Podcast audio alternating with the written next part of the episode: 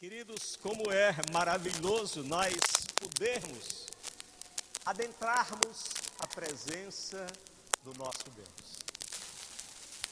E nesta, e nesta noite, nesta oportunidade que temos de estarmos usufruindo da Sua presença, quero compartilhar uma porção da palavra de Deus que de alguma forma traz uma inquietação aos nossos corações.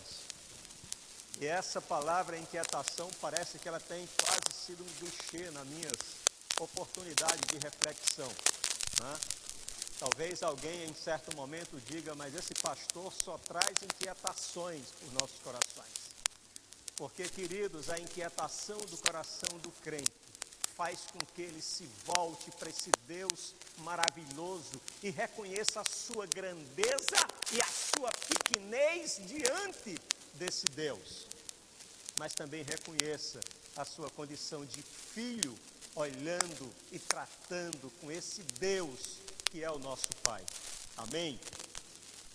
E eu quero começar trazendo uma pergunta que vocês não precisam responder para mim. Mas respondam para vocês mesmos. E a pergunta é: quantos aqui são salvos em Jesus? Essa é a primeira pergunta. Amém. E a segunda pergunta, e essa eu não quero que vocês respondam para mim, respondam só para vocês. Salvos do quê? Do que você foi salvo? Do que você foi salvo? Vivemos ainda assistindo algumas pessoas, elas acreditando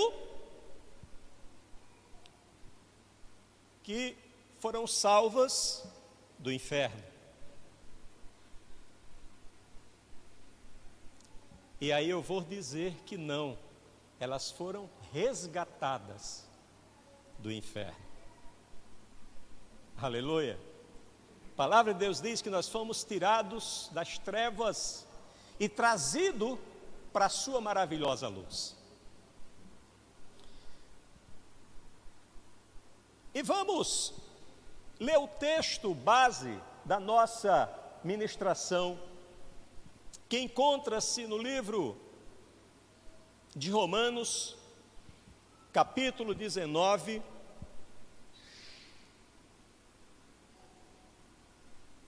Desculpa, Romanos capítulo 5.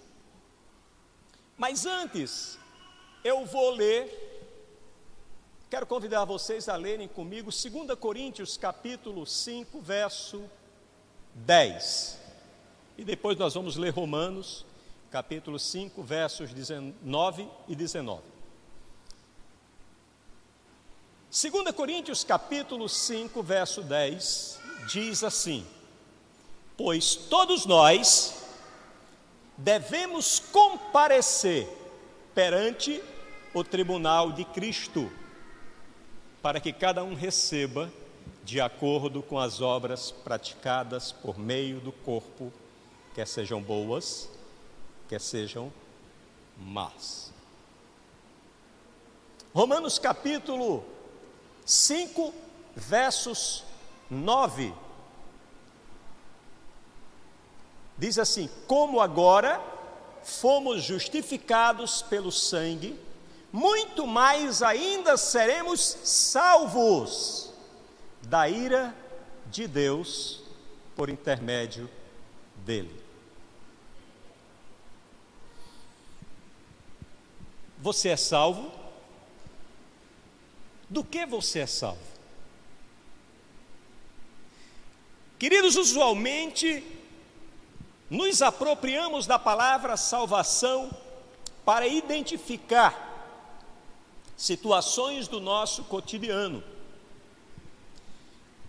Nessa perspectiva de sal salvação, nessa perspectiva de salvação, significa ser resgatado de alguma calamidade e ou situação desfavorável na qual nós nos encontremos. Quando, quem sabe, quando curado de uma doença, salvos de uma enfermidade, quando livrados de alguma colisão no trânsito ou de alguma situação doméstica, salvos de uma de um acidente. Quando retirados de um relacionamento abusivo, salvos do relacionamento. Quantas vezes nós já ouvimos quando um boxeador sofre um golpe e o gongo toca, indicando o fim do round, antes que o árbitro comece a contagem, nós ouvimos dizer salvo pelo gongo. Quando um agricultor planta e a chuva demora a chegar, mas chove exatamente na época da germinação, é a salvação da lavoura. Todos nós nos apropriamos dessa palavra e que talvez pela pela forma coloquial ou pela forma com que nós convivemos com ela, nós talvez tenhamos nos distanciado do entendimento que devemos ter acerca do que essa palavra significa no contexto das Escrituras. Na Bíblia também, o significado de salvação ele é amplo e variado. Na forma mais simples, o verbo salvar significa resgatar de uma situação perigosa ou ameaçadora.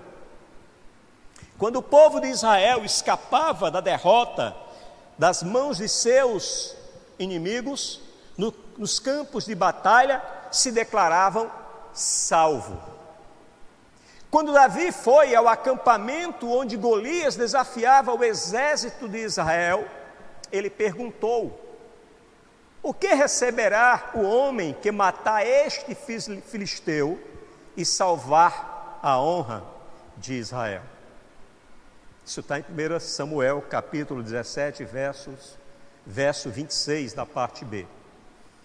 Diante disso que nós estamos trazendo aqui, trazendo a memória de vocês, a pergunta ainda persiste: salvo de quê?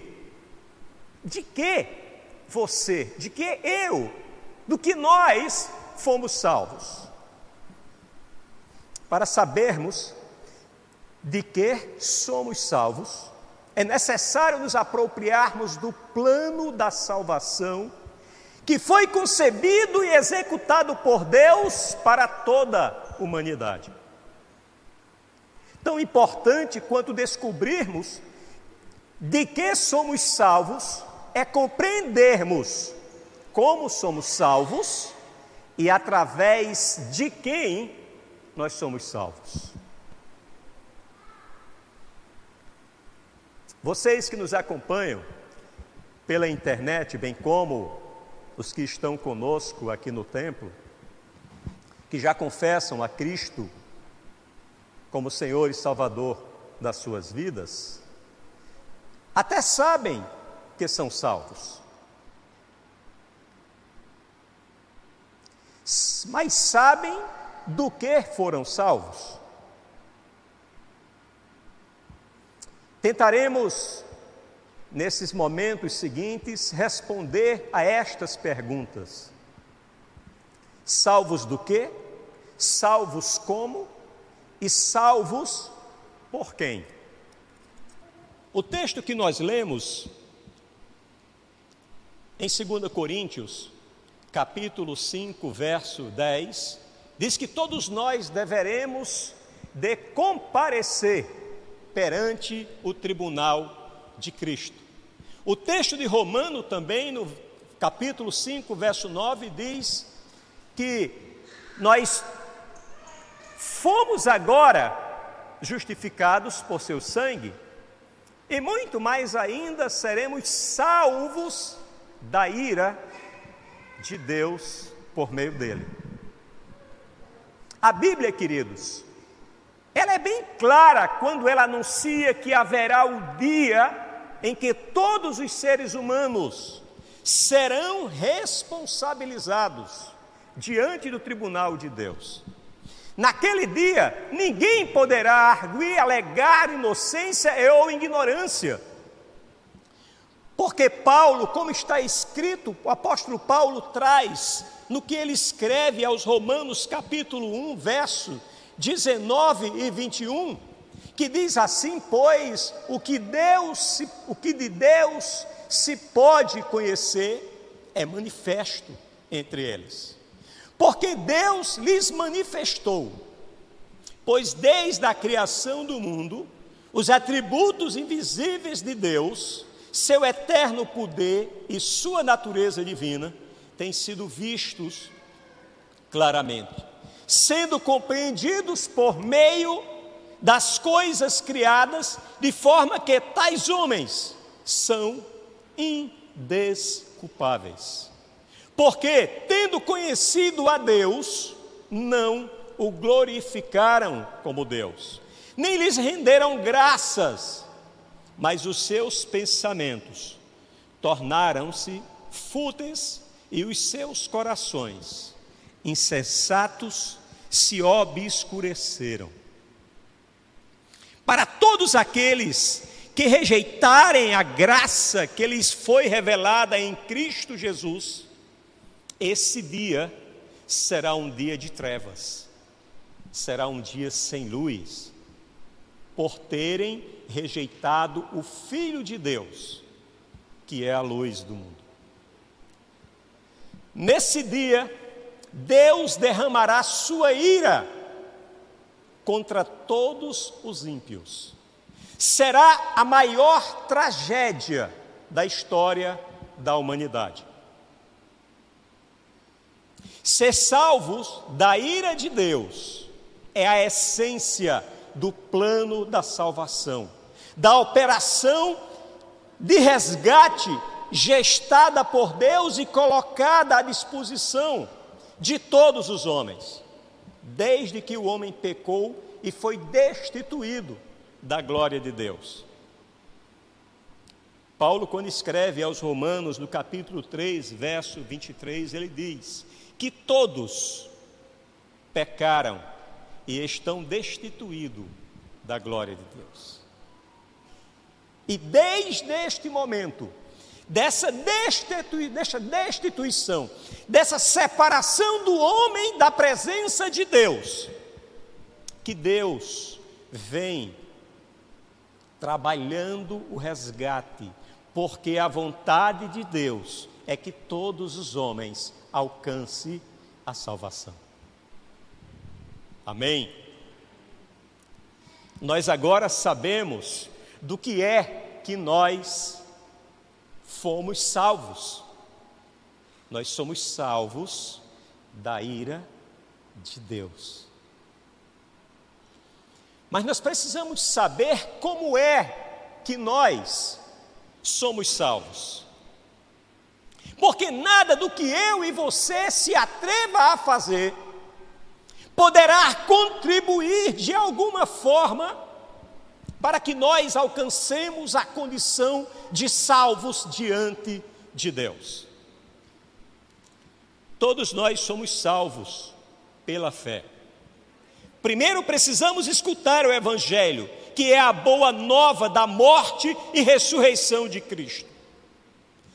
Efésios 1,13 diz: Nele, quando vocês ouviram e creram na palavra da verdade, o evangelho que os salvou, vocês foram selados com o Espírito Santo da promessa. Aleluia. Glória a Deus. Aleluia. Então, queridos, precisamos tão somente acreditar, confiar plenamente no Senhor Jesus Paulo escreve aos Romanos no capítulo 1, verso 16: Não me envergonho do Evangelho, porque é o poder de Deus para a salvação de todo aquele que crê, primeiro o judeu, depois do grego. Aleluia. Queridos, isso envolve arrependimento, Isso envolve uma mudança de mentalidade sobre o pecado e uma mudança de mentalidade sobre Cristo, para que possamos alcançar a salvação. Arrependam-se e voltem-se para Deus, para que os seus pecados sejam cancelados. Está escrito em Atos, capítulo 3, verso 19. Se nós formos buscar uma definição da doutrina cristã da salvação, poderíamos cunhar a seguinte: é a libertação espiritual e eterna que Deus concede imediatamente àqueles que aceitam suas condições de arrependimento e fé no Senhor Jesus. Salvação só é possível através de Jesus Cristo. Aleluia. E depende de Deus para a sua provisão, garantia e segurança de todos nós. Em João capítulo 14, verso 6, está João 14, verso 6.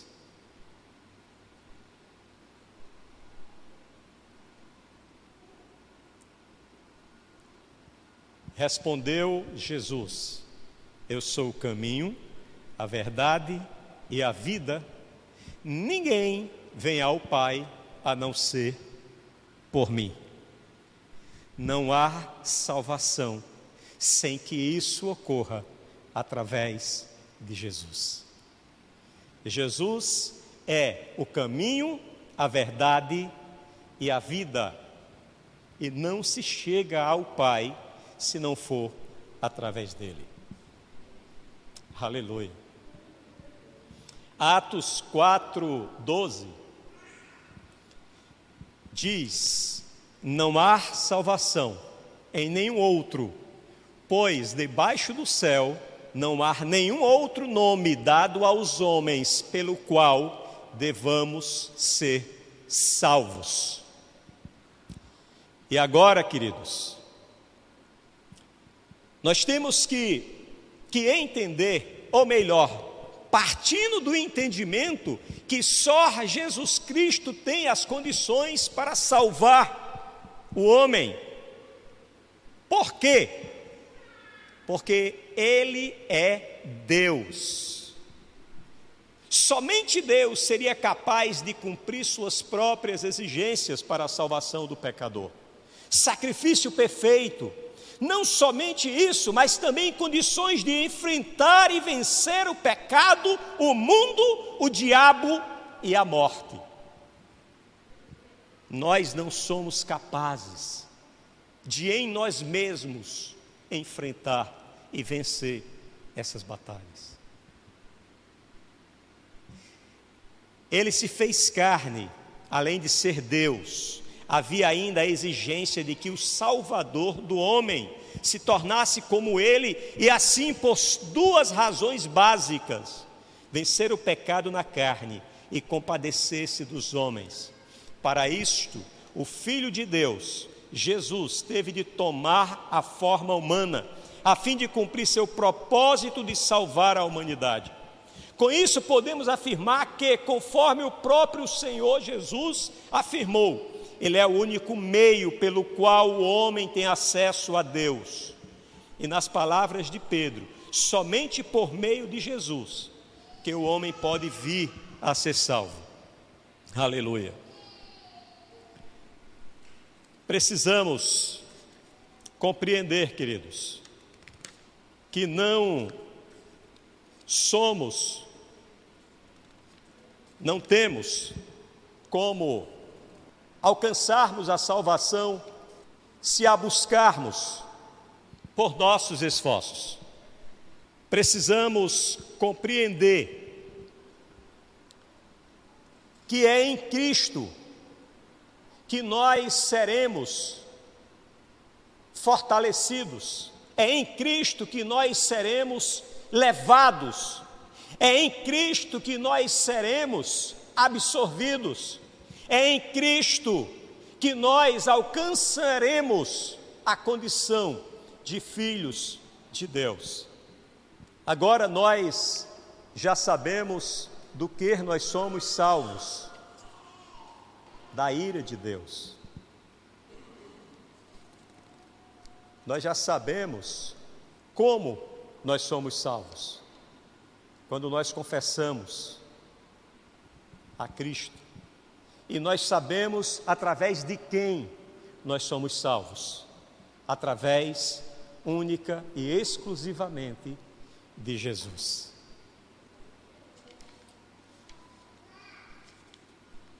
Mas eu quero ainda, antes de nós orarmos, encerrando nossa reunião nesta noite, eu quero fazer um alerta e também dois convites para todos vocês que estão aqui conosco e para vocês que nos acompanham pela internet. O meu alerta é para dizer que não serão os seus pecados que levarão vocês a serem condenados. Quando forem levados diante do tribunal de Cristo. Não são os seus pecados, não são os nossos pecados. Mas o que nos levará à condenação é a rejeição da graça da salvação que nos é oferecida em Cristo Jesus.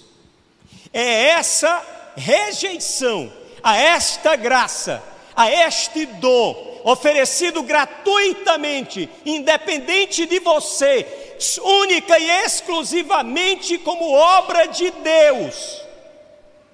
É essa rejeição que nos levará a experimentar a condenação. E aqui eu quero fazer o meu primeiro convite. Você que ainda não entregou a sua vida a Jesus, eu quero dizer a você que esse é o momento em que Jesus expõe você à sua graça. depende da sua aceitação e sua confissão apenas. Então, você que está conosco aqui no templo, se você deseja entregar a sua vida a Jesus, esse é o momento que Jesus está disponibilizando a sua graça para você decidir. E nós iremos orar por você.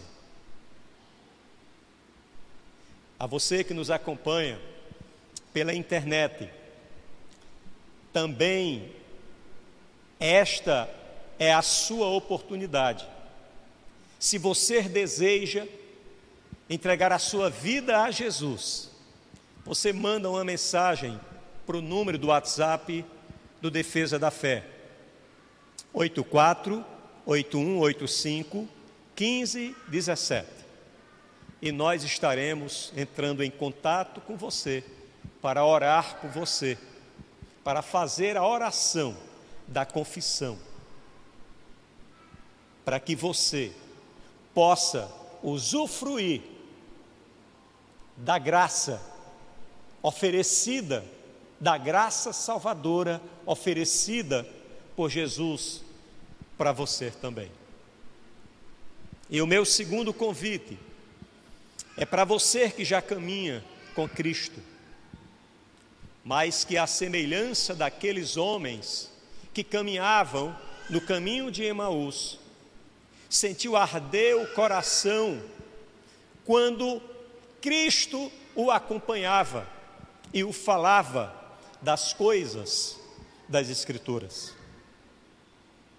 Eles tinham tido uma experiência, mas talvez não tinha entendido o propósito. E se alguns de vocês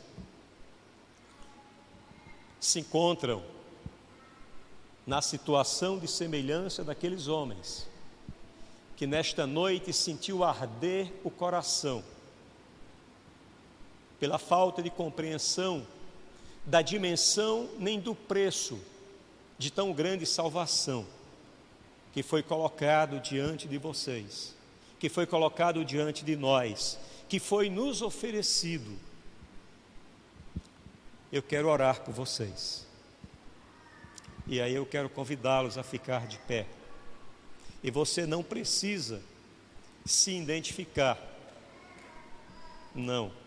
Como também se tem alguém entre nós que deseja entregar a sua vida a Cristo e não se sente à vontade para fazê-lo publicamente, ao final da reunião pode nos procurar e nós estaremos orando pela sua vida, fazendo juntamente com você a oração da confissão. E neste momento que estaremos orando, eu quero convidar você a elevar os seus pensamentos a Cristo. Eu quero convidar você a agradecer a Deus pela graça que lhe foi entregue, pelo sacrifício do seu filho, para que nós pudéssemos ter acesso à sua presença. Então fechemos os nossos olhos. Pai, queremos nos apresentar, Senhor, como filhos e filhas agradecidos, ó Deus, por tamanha salvação. Reconhecendo aqui, Senhor, o preço que foi pago por teu filho naquela cruz, Senhor, para que através daquele sacrifício nós pudéssemos, ó Deus, alcançar a condição de filhos e filhas e usufruir, Senhor, do teu perdão,